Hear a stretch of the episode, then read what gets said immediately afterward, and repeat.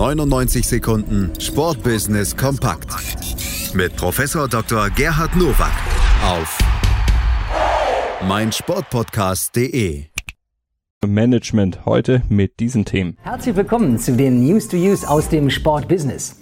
Die Formel 1 wird in der kommenden Saison nicht auf RTL Live zu sehen sein. Das berichtet der Sportinformationsdienst. RTL übertrug die wichtigste Motorsportserie seit 1991.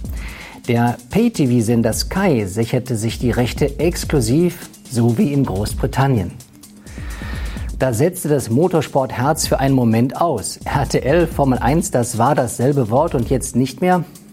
So ganz verschwindet aber die Formel 1 nicht aus dem Free-TV-Bereich, denn Sky hat sich verpflichtet auf Sky Sport News HD vier Rennen doch frei empfangbar zu veröffentlichen und nach jedem Rennen gibt es eine 30-minütige Zusammenfassung.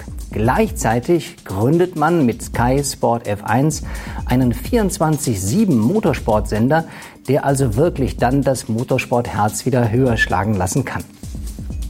Neben den bereits feststehenden Europameisterschaften 2022 in der Leichtathletik, Turn, Rudern, Radsport und Triathlon wird nun auch im Klettern, Kanu-Rennsport, Tischtennis und Beachvolleyball zeitgleich um EM-Titel gekämpft. 4400 Athletinnen und Athleten treten in 158 Entscheidungen an. Das Budget soll sich nicht verändern. Der Erfolg der European Championships 2018 wird jetzt also im Olympia-Jubeljahr München 72 sich wiederholen. Und damit ergibt sich erneut die Chance, Sportarten oder Sportler ins Rampenlicht der Öffentlichkeit zu stellen. Und das ist gut so. Ein neues Fußball-Spielerbündnis um Rio-Weltmeister Mats Hummels will künftig den Akteuren auf dem Rasen mehr Mitspracherecht einräumen. Wir wurden zuletzt oft übergangen. Umso nötiger ist es, dass wir künftig unsere Stimme aktiv einbringen, sagte der BVB-Verteidiger in einem Interview mit dem Kicker. Das Bündnis hat bislang rund 70 Mitglieder aus den beiden Bundesligen, der dritten Liga und der Frauenfußball-Bundesliga.